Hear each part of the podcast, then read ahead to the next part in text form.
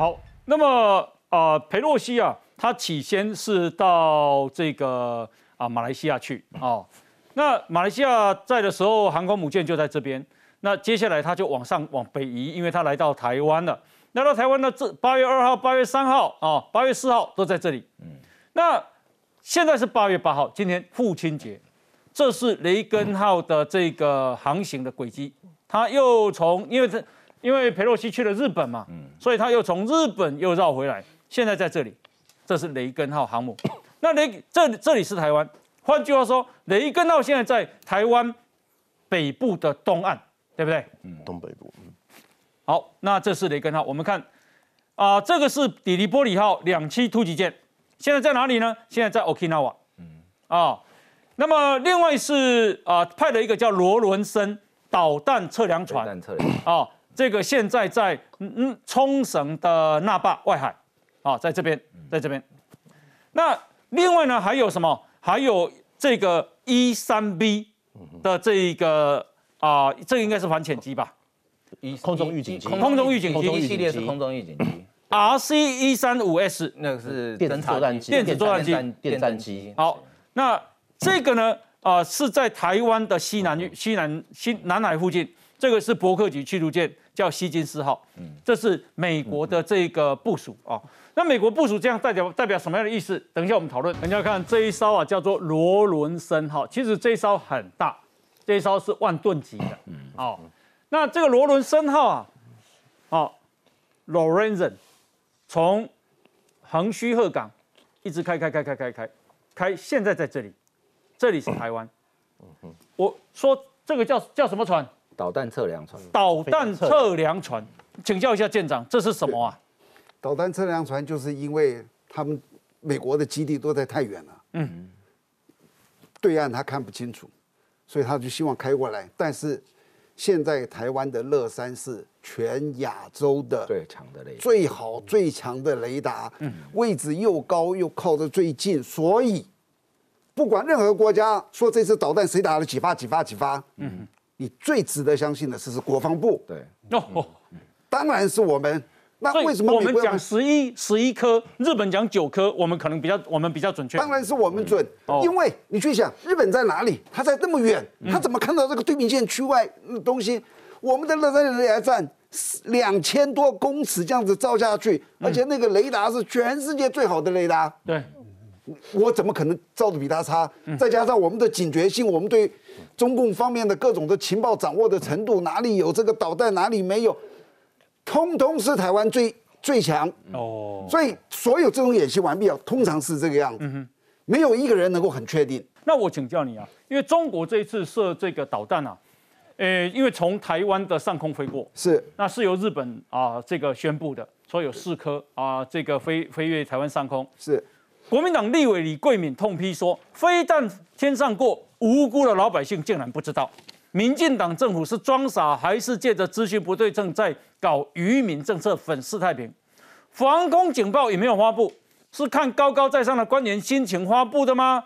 人民还能相信政府吗？那你觉得这个该不该发布？为什么不发布？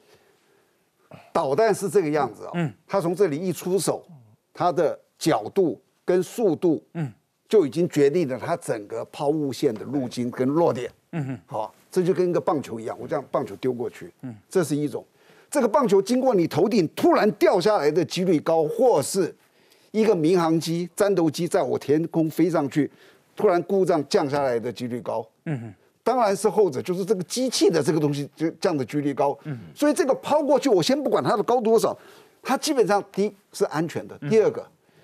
哪一个人能够非常担保说什么时间、什么地点这样子飞过去非常准确的？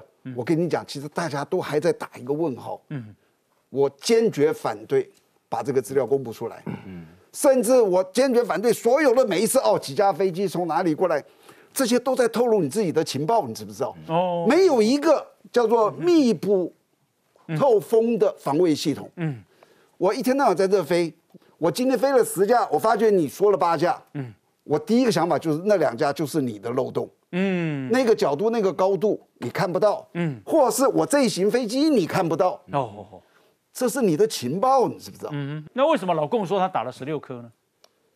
可能有这不就扇你一巴掌吗？打十六颗，有可能有一些是他，因为他动画马上就做出来了嘛。嗯。嗯，那其实你说你打做完，你一定是事前先做动画的啊，你不可能是马上就这样做了。我自己在看，从它的数量，因为我们现在看十六、十一跟九嘛，有这么多的数字，有几枚有可能它导弹发射故障。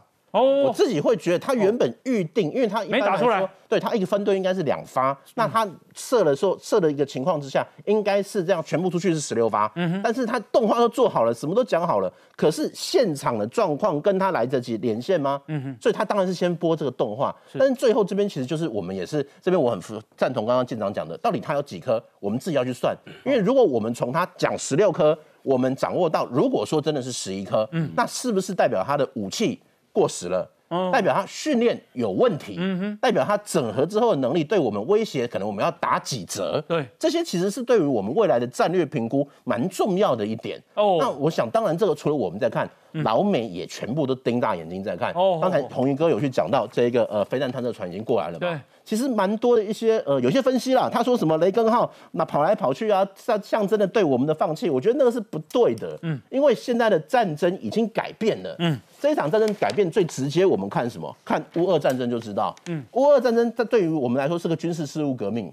乌俄战争，美国人没有进去乌克兰哦，美国跟北约都没有，他靠的就是什么呢？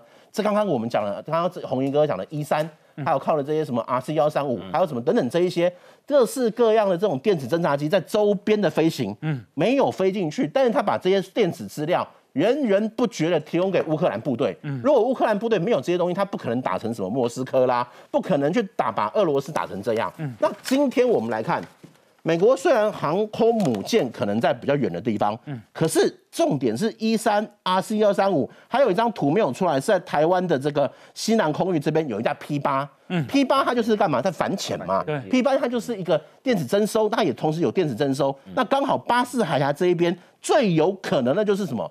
老共的潜舰，嗯，我们大家都看到的是解放军可能飞弹打过来，可能它海上海空有封锁，嗯，可是水下的潜舰，其实这个也是老美跟我们要极力做到反潜的一环。那在这里的话，我们继续来看这个航空母舰之外，其实另外一个我个人认为比较需要去关注的就是这一个美国的这一艘两栖突击舰，嗯，两栖突击舰其实在这一次的 RIMPAC 环太平洋演习里面。它有展现出它相当重要的一个功能。嗯，两栖突击舰它不是只有去两栖登陆了，就现在来看，美国改组过后的一个海军陆战队，加上它在上面是可以停 F 三十五，代表说它有空战能力，可以取代一部分的航空母舰的战力了。然后它的海军陆战队里面是有的这个海马式系统，代表说它有可能从冲绳紧急前进到哪里呢？与那国岛，哦然后可能 bang bang bang 火箭就出去了。嗯，这一种新的一个打法跟新的战术，它在现在的环太平洋演习已经在做一些一些改进了。嗯，所以其实现在的一个美军，它用的是一个叫做动态式部署。我不会常驻在那里，我靠的是这些 sensor 这些船舰机动的一个行动，用这种机动行动配合你当地。可能刚才我们讲过乐山雷达，乐山雷达能不能跟它做连线？这个不不，这个我还不知道。但是如果可以去进行这样联合作战的话，对于我们的防卫是非常重要的。就阿公啊嘛，就刚刚讲的吼，讲雷根号被他逼退了六百公里。哦，哎，那个怎么东风十七不是可以打两千五吗？对啊，他可以打号它可以打那个距离打得到啊。极音速飞弹嘛，对啊。问题是他打不到啊。如果按照中国说，他发射十六枚，嗯，我们发现是十一枚，对。如果有五枚是失败的嗯话，那几乎三分之一耶，嗯。嗯，那比例还蛮高的哦。就是你的妥善率有问题嘛，嗯。嗯，所以我我觉得这个也暴露出他的一个，他这个飞弹的，他可能有隐藏下一些我们不不得而知的一些状况，嗯，再来就是我觉得哈，因为这个台海中线是说实在是美国人画的啦，嗯嗯，那你今天这个你要超越海峡中线，你不是在挑战台湾，嗯，你是在挑战美国。老美，嗯，所以我觉得美国到最后就是这规矩是我定的。啊、你今天是你今天你说你不要海峡中线，那我美国就要证明它存在。嗯，那美国就怎样？常态嘛，常态在这个台湾海峡中间，每一天都来。嗯，就是就是搞到你你让让你不敢越雷池每一天都来也很花钱啊。不，我觉得这个东西已经是不得不做了，嗯。因为中国是在破坏现状，嗯，因为我觉得这个现状本来是美国所大家都 OK，嗯，你现在把这个现状破坏的话，那你变成 trouble maker，是。那美国当然要维持这个现状的稳定嘛，所以我觉得这个东西到最后的压力还是回到中国那边，这一位叫做中华战略前瞻协会的研究员叫接种，嗯哼，接种这个是军事专家，对，嗯。接种说他看到中共这一次啊射飞弹发现了两个缺失，第一个缺失是什么？就是它飞弹跟飞弹之间最间隔太长，哎最密集的各相隔八分钟，对，但间隔最长的高高达四十三分钟。嗯，他认为这样有问题。嗯，哦，因为你四十三分钟，你等同让敌人有准备了嘛。对，哦，他说，呃，事实如果两个飞弹间隔三十分钟，国军就有机会能够赶快离港啦。地面车辆三十分钟各跑跑分点呢？如果是战机三十分钟，已经不知道飞多远了，你怎么还相隔四十三分钟啊？第二个，他是说，你从不同的地方射飞弹，但是要同时落在一个地点，那才有办法造造成饱和式攻击。对，哦，规个飞弹拢下来，加在我头给炸毁。不是啊，你要炸几粒，你要炸几粒不好嘛？哦，所以他发现这两件事情，那这两件事情告诉我们，接种说，解放军联合作战规划指挥能力不足，部队战术水准不够。裴洛西抵台到也到演习展开时间隔了三十六小时，理应有充足的时间准备完美，却还出这么多状况，不符合习近平要求实战化的基本要求。哎，将军你怎么看？我不同意他说的。哎，第一个，这是演习，这不是实战。如果实战出现这个东西，没错，如他所说。哦哦哦。但这是演习，毕竟演习只是一个恐吓。而且第二个，你知道，在演习的时候不会这么烂，就说要差差四十三分钟。他他演习为什么要一起保留一下？都在想保留一手。第二个，我说一句话啊，这是我的靶区哦，我画了很远的靶区。你知道这个能够涉及的一个大前提是什么？嗯哼。军方会对这个区域有一个充分的掌握。嗯嗯，我哪有说我丢个飞弹就这样过去？我不管你里面有谁的，万一里面有一个这个国际的商船呢？嗯嗯嗯嗯。所以，当你没有办法确保这里面是清净的时候，你不会打任何目标的。嗯。他们可能有一个飞机就从旁边过去，暂停。是。要等他过去，有一个船在里面，以前还会去驱赶，因为这个外面会有一些我们自己的人在那驱赶，就把驱不也不是你说了，嗯，要打所有人就要。躲开来的，那我从来不看通告怎么办？嗯嗯，我就是进去了。是，是你军方有必要要去避免这种危险的动作。所以演习的时候，为什么有时候时间很长？他有备演日，又怕遇到好比说今天天气不好，他又往后演一天，所以他有时候变成一天、两天、三天。嗯，第一天他说很顺利哦，或者说没有人闯进去，也没有什么下大雨，可能第一天就结束了。嗯嗯嗯嗯，所以不能拿这个东西去评论说他不行，或许他别的方面不行。但是这一方面并不能评论说它很糟糕。了解，好，呃，接下来我们就看，因为啊，现在台湾的局势，全世界都非常关心，而且都认为台湾太危险了。英国《每日电讯报》说啊，台海紧张的局势升级，中国有四种可能方法拿下台湾啊，哦，或者四种这个方案同时发生。第一个叫封锁，嗯哼，第二个叫占领离岛，啊，第三个呢叫做。空域闪电突袭，第四个是全面性进攻，这样子哦。那呃，这个呃，《每日电讯报》看的这么危险，所以呢，啊，到底哈，在台湾有这么好攻吗？来，我们来看一下。中国武赫不间断，如今又选定新的军演范围，北推到渤海和黄海。英国《每日电讯报》引述外交人士消息分析，中国借鉴乌俄战争，可能演拟四种能在四十八小时内夺台剧本。首先，如果是军演延长，可能对我国财政经济造成影响。如果国际没有能力强力回应，共军行动可能从军演变成攻击。剧本二是占领离岛，像是距离中国最近的金门、马祖，但这些都在我方的。兵推之中，中国他可能攻台的这个呃行动，台湾的呃汉光演习都有做过兵推，我们还是会神圣以对，不会掉以轻心，要四十八小时或七十二小时夺台。我想这个是非常非常困难的。而根据《每日电讯报》分析，还有以战机及导弹逼迫台湾谈判，以及直接攻击等招数，快打闪电战。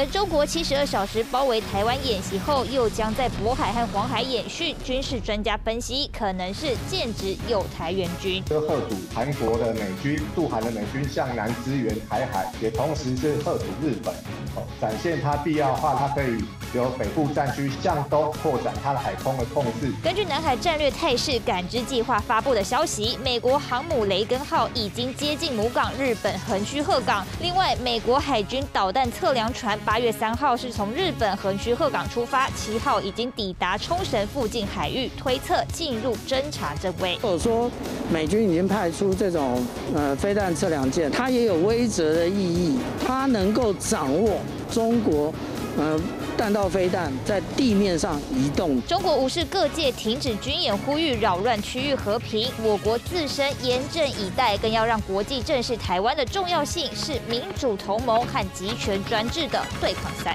好，那么啊，这个国外啊，看台湾是这么的危险啊，CNN 呢就增派记者到台湾啊，结果意外发现台湾人一点啊都没惊。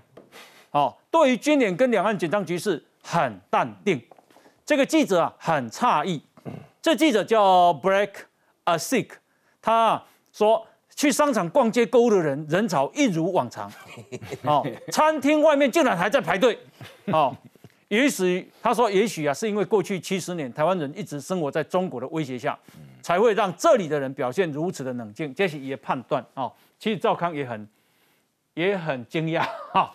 等一下，赵康怎么惊讶？来，我们来看一下。中共解放军围台军演，就算到了预定时间也不停，继续延长恐吓。全球各国密切关注，就怕擦枪走火，两岸全面开战。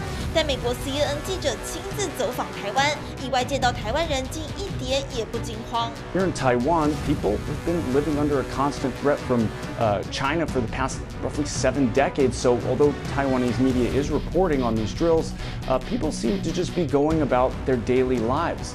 The shopping district has been busy, and earlier tonight, there were long lines outside of restaurants. 马照跑，舞照跳。英国卫报也深入金门观察，同样点出金门距离中国不到五公里，但民众生活一片祥和。然后我们台湾会对这件事情就是不会说呃 很恐慌，反而都是有点像也没有到轻蔑，但是没有以那么严肃的态度去看。我国外交部长吴钊燮接受美国 CNN 专访，坦言自己多少有一点担心，但仍然点出最好的应应之道就是正面迎击。I worry a little bit. I worry that China may really launch a war against Taiwan. But what it is doing right now is trying to scare us. And the best way to deal with it to show to China that we are not scared. 吴钊燮也指出，中国正透过军事上和非军事手段不断施压台湾。 China has always been uh, threatening Taiwan for years. And it's getting more serious in the last few years. And it's always been uh, that way.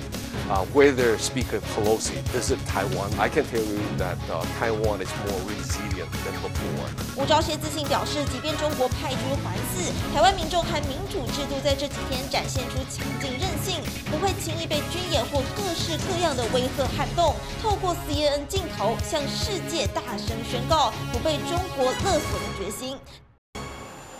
啊，赵少康说啊，国人依旧照常吃喝玩乐，歌舞升平，股市大涨三百多点，海钓船被抢租一空，要出海看军演，令他不禁感叹：华盛顿跟北京啊，应该都很不了解，很不解台湾人到底怎么了？台湾真是一个神奇的地方啊！赵浩康在脸书说啊，之前全世界都说台海快开战了。台湾却老行仔仔不以为意。他说：“全世界都有这个情形，勾起一点帮忙，跟他台湾不如娘。昨天反而大涨三百多点。当全世界都在为台湾担忧的时候，台湾反而很淡定啊，反正不会打了，你们紧张什么？而且就算真打了，我们又能怎样呢？哎，这个请教一下陈教授，你干嘛为什么台湾人唔惊哈？呃，刚刚说到股市，我们上礼拜五的股市还是全球排名最涨最多的，排第一名的。哦，哦，那不怕当你可以说有点麻木了，因为毕竟过去两三年中国几乎是几乎是每天来飞机来老台啊。嗯，好，那当然这样子的一个状况之下，或许大家等于说有点就就有点习惯了。不过你想，一九九六年的时候，那边大家紧张的，卖厝的卖厝，移民的移民呢，啊，这边大家都唔惊呢。是是，所以的确啦哈，我我会觉得淡定，当然也不要说太过淡定。嗯，我个人觉得还是要有一些忧患意识。哦，好，因为毕竟利用这样的一个哦中国的演习，或许还是应该要激起我们本身的一个对我们自己防卫的一个思考。嗯，好，尤其对我们现在的国防预可是我一般的百姓，我能紧张什么呢？我紧张有用吗？嗯，但是基本上我们还是要有要有一个忧患意识在啦。嗯嗯。啊，因为我我我觉得我们的一个国防预算，我们是必须要增加的。对。但很明显的民意还有。现在好像一年四千亿嘛。对，但是我觉得是不够哦。那另一方面，兵役的延长，这也是要需要民意支持的。哎。啊，所以基本上我个人觉得。我个人觉得，当然我们政府哈需要说对于整个局势哈做一个很清楚的一个向人民的一个说明跟交代。男女皆兵都需要。对我我基本上我是觉得中国它是说比做的还多嗯嗯。但是我们台湾可能是做的比说的还多。嗯。但是我是觉得我们应该要把我们把我们所做的，对，还是要尽可能跟人民做一个沟通，做一个说明，让台湾老百姓了解，的确这样的一个局势，这我觉得的确现在是可以讨论是不是征兵制要恢复一年，因为我我因为除了乌克兰的事情，大家觉得哎。真的有可能发生战争哦，再加上这次中国射导弹演习，又让我们觉得更逼近了。所以我觉得国防部真的不要再说还在研究，因为研究很久了啦。我觉得现在趁现在是一个民意支持的情况之下，我相信我们适度的延长我们的义务，我觉得是有必要的。哦，那再来就是刚刚讲这个国防预算，嗯，我们看到这上个礼拜这个台积电的董事长刘德英先生接受那个这个专访。嗯呃，这个他特别提到，就是说，美国的确很多人现在是希望台湾的半导体到美国去设厂，包含台积电，嗯，包含三星，因为他们真的担心台湾可能兵凶战危，台湾可能会把被中国统一，所以刘刘德英说，我们他说不要因为我们跟中国很近，你们就歧视我们，他更重要告诉美国就是。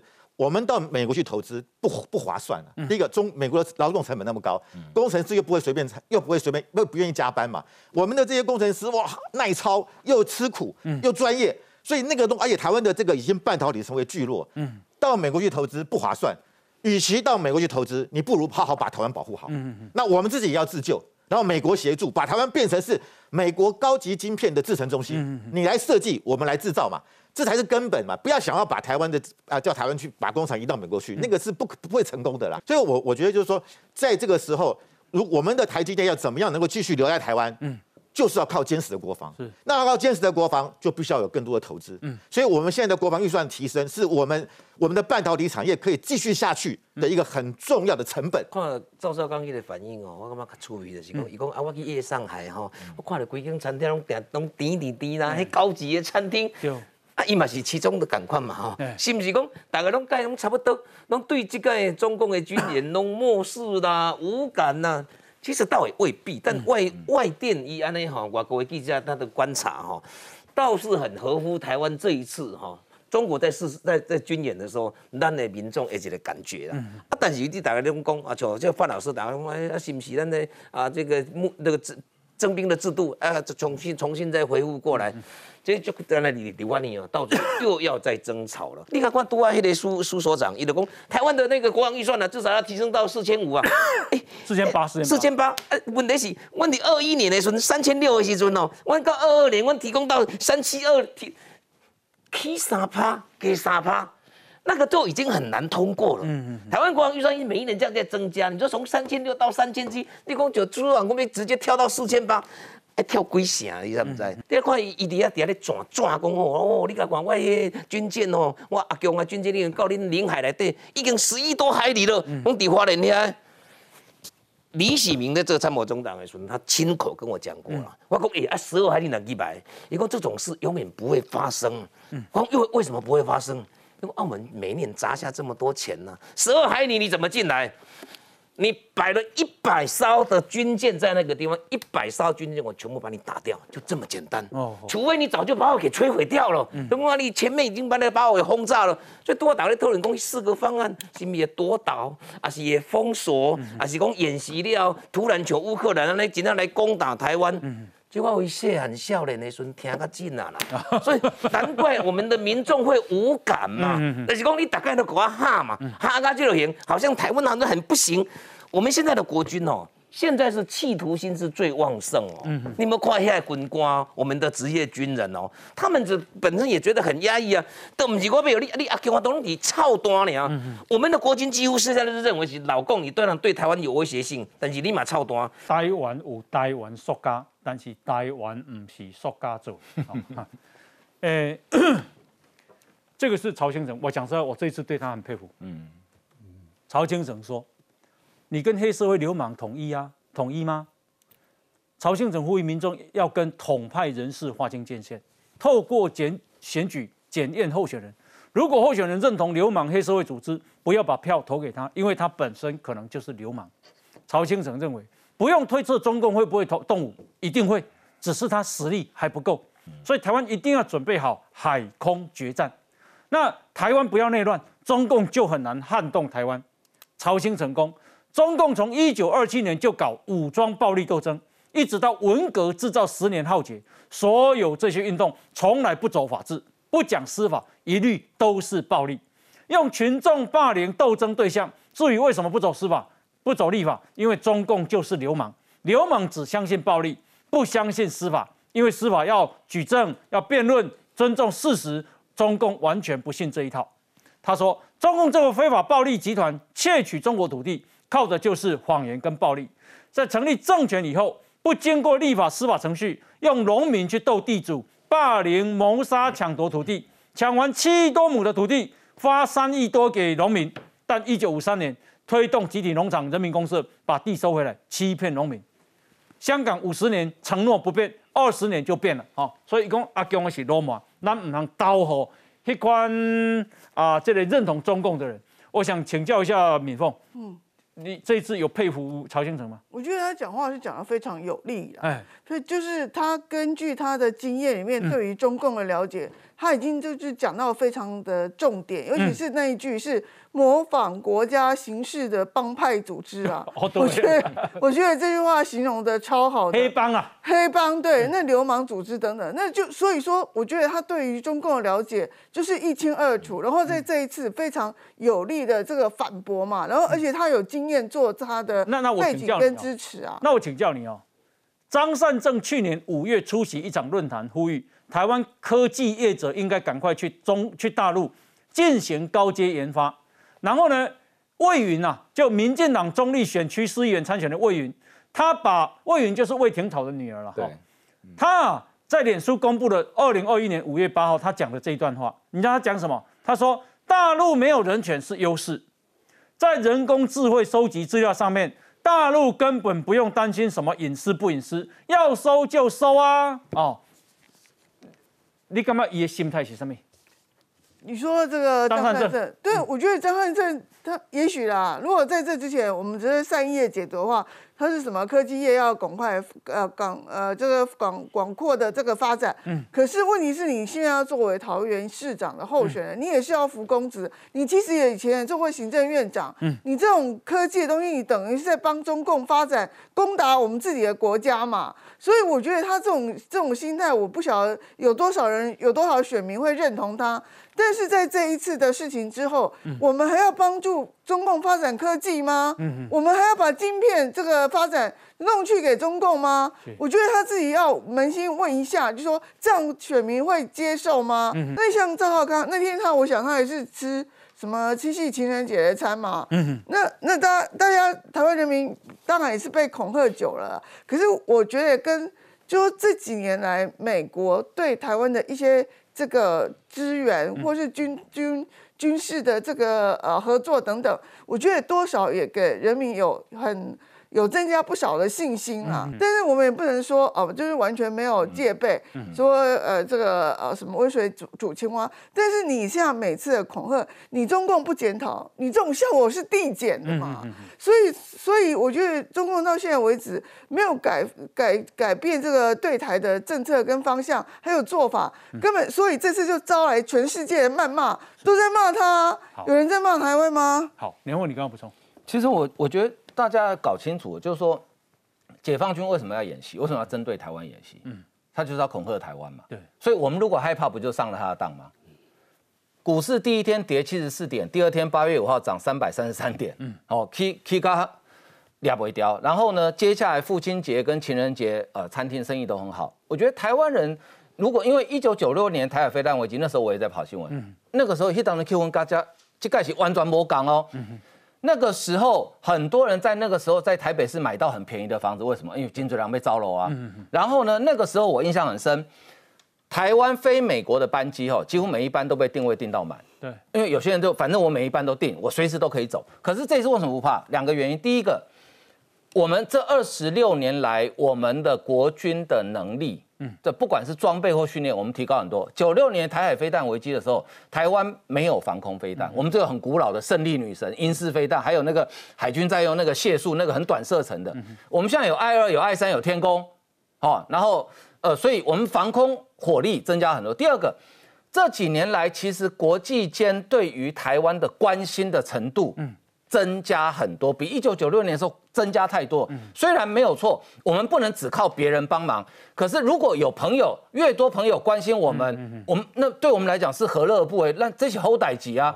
所以解放军他演习，他就是要恐吓台湾。那如果说如有我知道台湾有一些人哈，很希望哦这个防空警报大作了，然后大家生活都不正常，股市大跌，外资撤离了，哦这样这样子才像吗？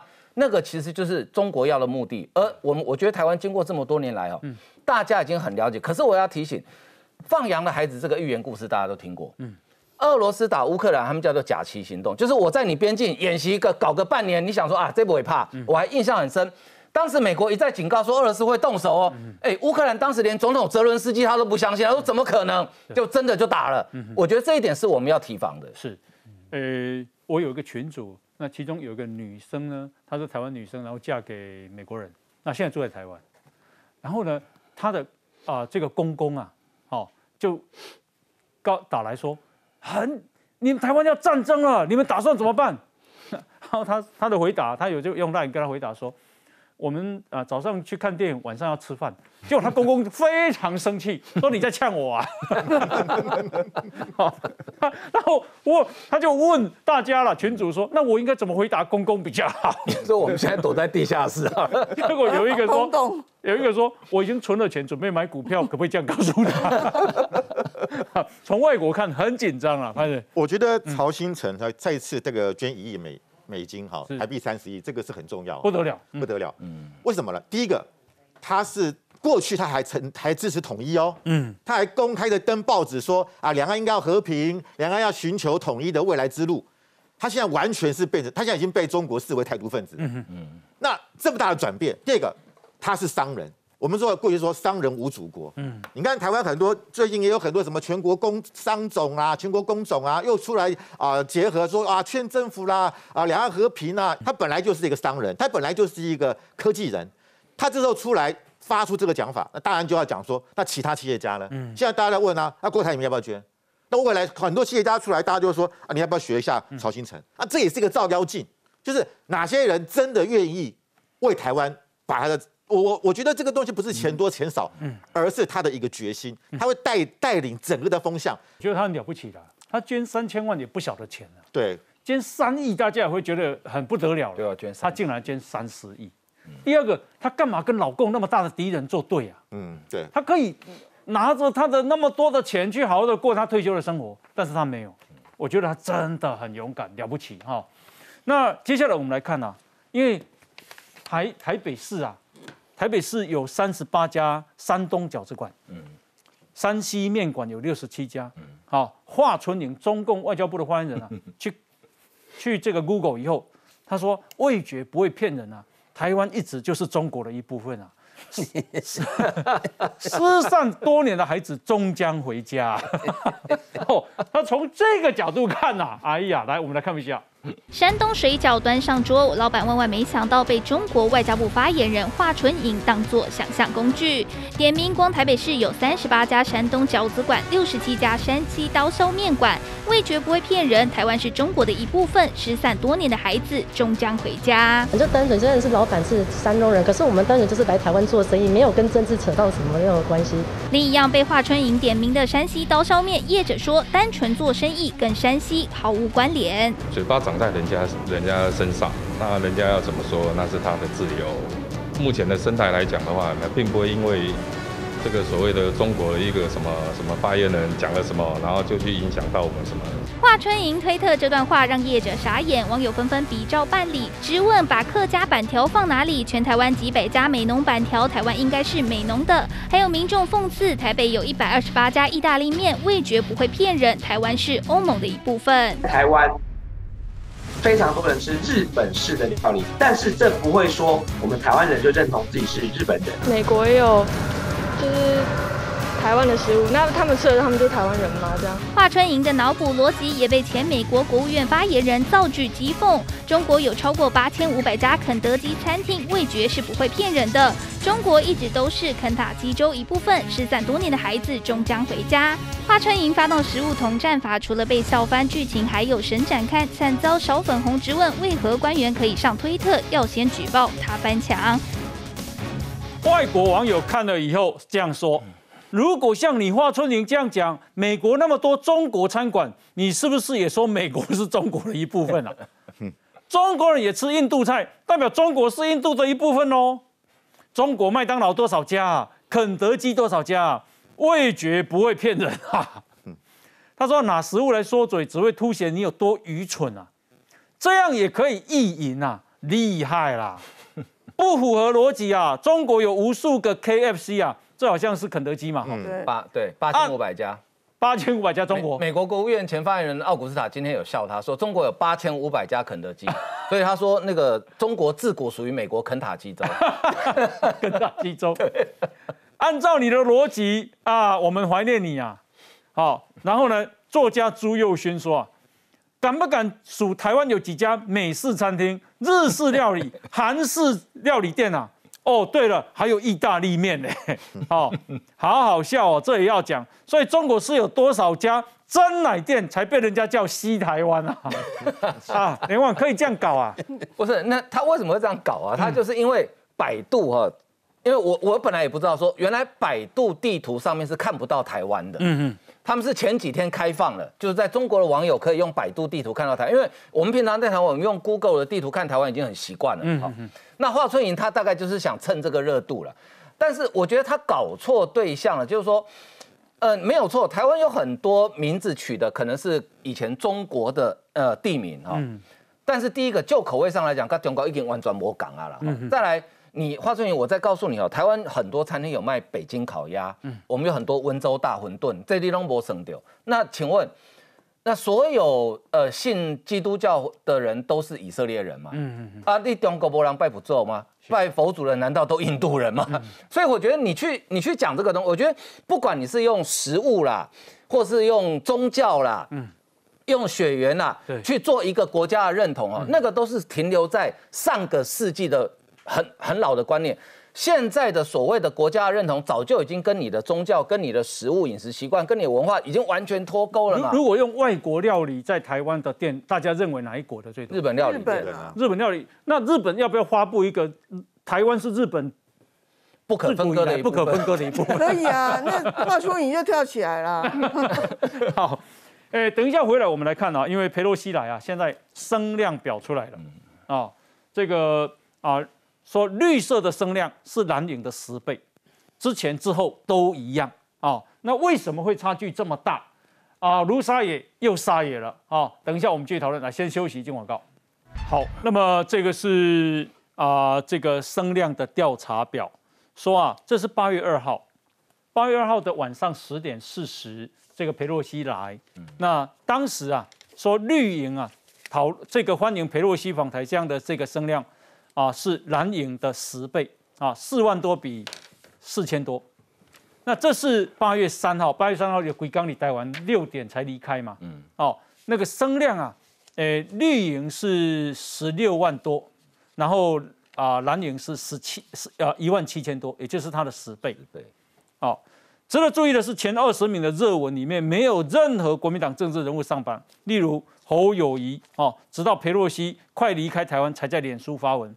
卢孝燕是完全没有发文，好，呃，先请教一下这个啊，子哲兄，你根本为什么会这这么大差距啊？差十倍啊？也许是绿营在这个议题上啦，发挥的力度、力量、时间哦，都比较大吧？哦，那当然，因为这个这个这个议题啦，吼。坦白讲，也挑动两岸关系啊，等等啊，哈。那我觉得在网络上的声量，当然还要再继续分析，哦，是。正声量、负声量，还是怎么样的声量了，哈。不过某种程度，我也不晓得民进党看到这样的分析是高兴还是，因为看起来府方的态度是要低调的，哦，看起来这个民进党对于裴洛西这个事件，哦，没有想要特别的挑衅等等，哦，所以我我觉得啦，其实这个声量是一回事。比较值得观察是后续，包含现在哈，包含这个对对岸的军演呐，哈，还有未来碰遇到了这一些哈，这个文攻武赫，你就是执政党怎么怎么应怎么面对？你干嘛阿强的安尼军事演习，因为民进党近乎诶太诶这个对应好不？目前为止，不坦白讲，他没有进一步的挑衅啦，哦，在至少在言语上了哈。可是反过来，我也没有看到吗？会太软弱吗？太 软不软弱，给民给民众去那个。跟我坦白讲，有一些事情我认为做的不够好，包含比如说飞弹穿越了我们这个台湾本岛上空之后。竟然我们国防部没有任何资讯哦，是等到日本发布哦，那这个被也被讨论很多啊，就是说为什么我们自己没有办法先给国人一个一个警示，而是由日本来告诉我们，这就中间有一些事情值得讨论啊，哈。但是我要讲的就是说，这个坦白讲，我我我反而觉得说这这一件事情对蓝绿，比如说是选举或声量上谁得利，谁谁谁失分，嗯，我认为这不是重点啊，现在国家安全。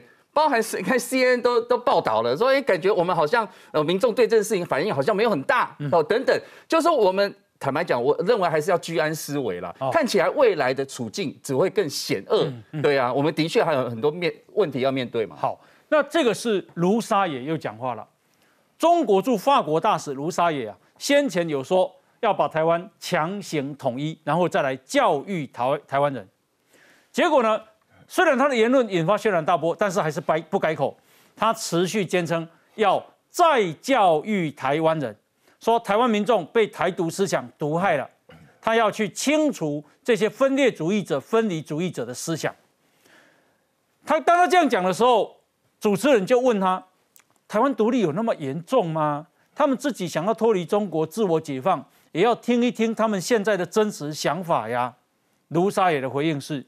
分裂中国并不是台湾民众的真实意愿，当前局面是台湾当局的反华宣传、去中国化宣传造成的。二三十年、二十年前、十年前，大多数台湾民众是支持统一的，有吗？有这样吗？没有，没咧吼。一阵国民党就阵国民党嘛，国民党你反攻大陆啊。那年嘛，啊，本来维持现状那时候维持现状永远是最多的啦。他宣称，卢沙野宣称，台湾当局对民众开展去中国化教育，民众被台独思想灌输毒害了，应该进行再教育，所以才有才来清除分裂主义跟分离主义的思想。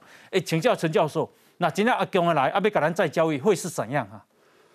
不，再教育当然，我想我台湾老百姓不可能说接受这样的事情。哎，我们看到新疆的这个局势，哦，那卢沙野，我相信他就是硬凹嘛。哎，对，因为他第一次被。在国际上面被很大的批评，对，那他如果说不把他硬凹过去，他没办法对他的那个北京交代的嘛。哦，所以我我基本上他这个说法，当然我相信国际社会是没有办法接受这样。这个对中国是加分哈？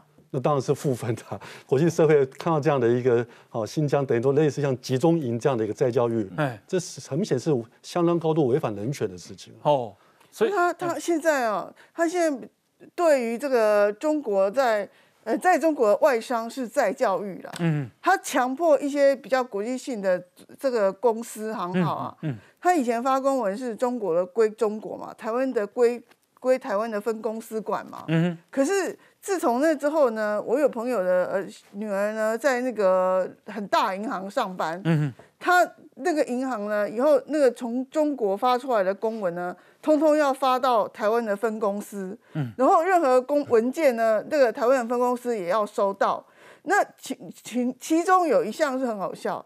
中国那个在北京的公司要举办马拉松，嗯，那请问下发到台湾的分公司是要我们台湾是要台湾的工员工去北京参加马拉松吗？嗯哼，他他就是整个这个政府很玻璃心，要求台商一定要贯彻一个中国的政策，嗯哼，然后呢，所以呢，这个在中国在中国的外商，渣打银行或者什么银行也好，你就是发公文，你不能再不能够再分离。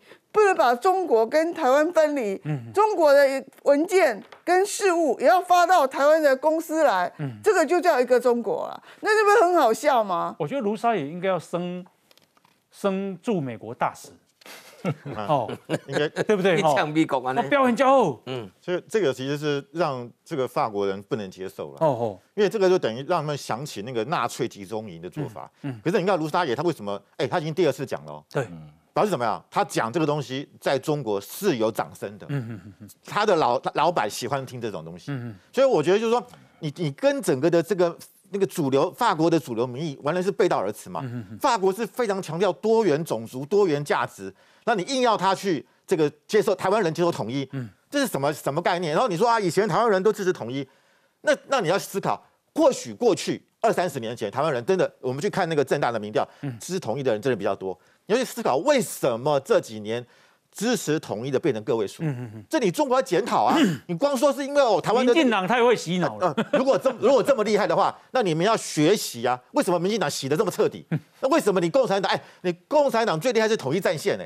统一战线就是搞宣传的。为什么你还赢不过台湾？所以我不想就是说，你今天用这种方式，你看他这两天不断的这个骇客进入到我们大学的这个网站，对，今天去那个昨昨昨天台大教务处。你觉得台湾人看的会喜欢吗？嗯就你用你用用这个方式哦，什么啊？这个中国只有一个一啊？怎么样？台湾人一看到你，你觉得他会心悦诚服吗？他觉得你用一个很暴力、很低级的做法，强迫我们要接受全世界就一个中国。当然，我也我也支持啦，因为台湾不属于中国啦，一个中国就一个中国。所以我觉得在这个情况之下，用这种模式，我觉得根本没办法让台湾的年轻人感动，没有办法争取台湾年轻人对这个支持。好，这是八月三号，Seven Eleven。电子看板被骇客入侵，战争贩子裴洛西滚出台湾。这个是台铁的电视荧幕，老巫婆窜访台湾。这个是八月五号，高雄市环保局饮用水网站也被中国渗透，全部都五星旗。这个是民事新闻网络直播，晚间遭骇客入侵。啊，不容外界干涉中国领土主权，中国一点都不能少。这个是台大教务处官网。今天呢也被渗透。八月七号，昨天世界上只有一个中国。陈教授，你看了心情会好不？不，看到这个世界只有一个中国，其实我有感想啊。我想上礼拜这个一些艺人嘛，他们也在转转贴这个文章。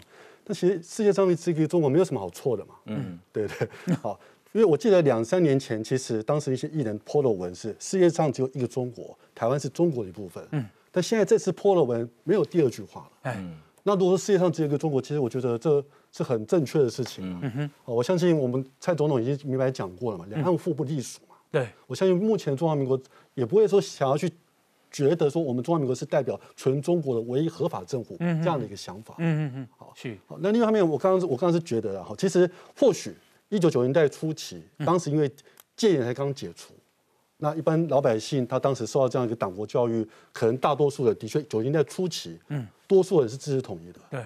但我觉得九零代的一些重要的事情，就是一九九六年当时的台海非常严峻危机。嗯哼。我相信当时那个严危机，使当时支持统一的台湾老百姓大幅度的下降。对。那我相信这一次的一个非常演习的危机，哎，一定也会使得我们国内哦对这样的一个大中国意识更大幅度的一个下降。反中。对。更更更更加这这个啊建立台湾意识。本土主体的意思，通为一条船的主体意思，嗯，主体意思，嗯，你觉得一中政策要调整吗？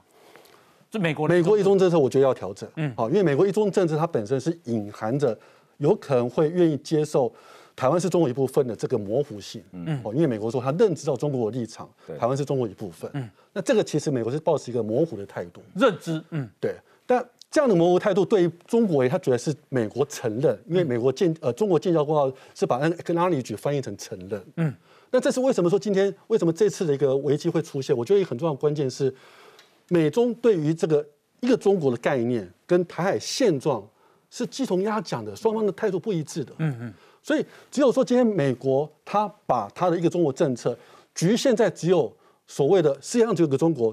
中华人民共和国是代表中国的唯一合法政府，那这个我觉得没有问题。台湾不是中不属于中国，我相信台湾大多数老百姓也是支持的。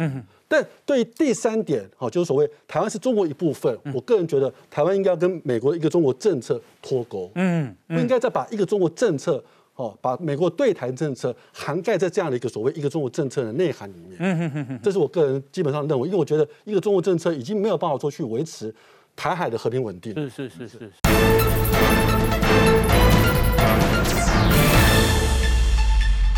这大细汉吼，你要看讲，呃，不管是为小区啊，吼，还是便利商店，还是火车站，对对，到学校，到电视台，所有的民众看到这样呢，第一个想法是讲，这样呢，第一个就觉得很讨厌。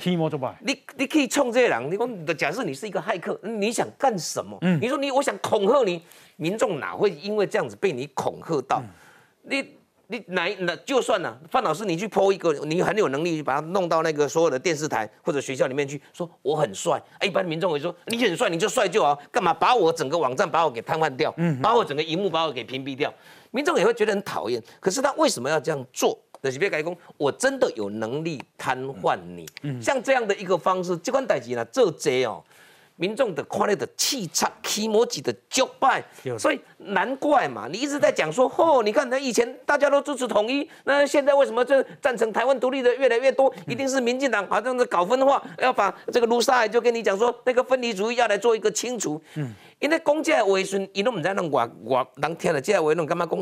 哎，你是当作大家拢都无知识哟，你讲啥就啥哟。法国人因为觉得我这是法国呢。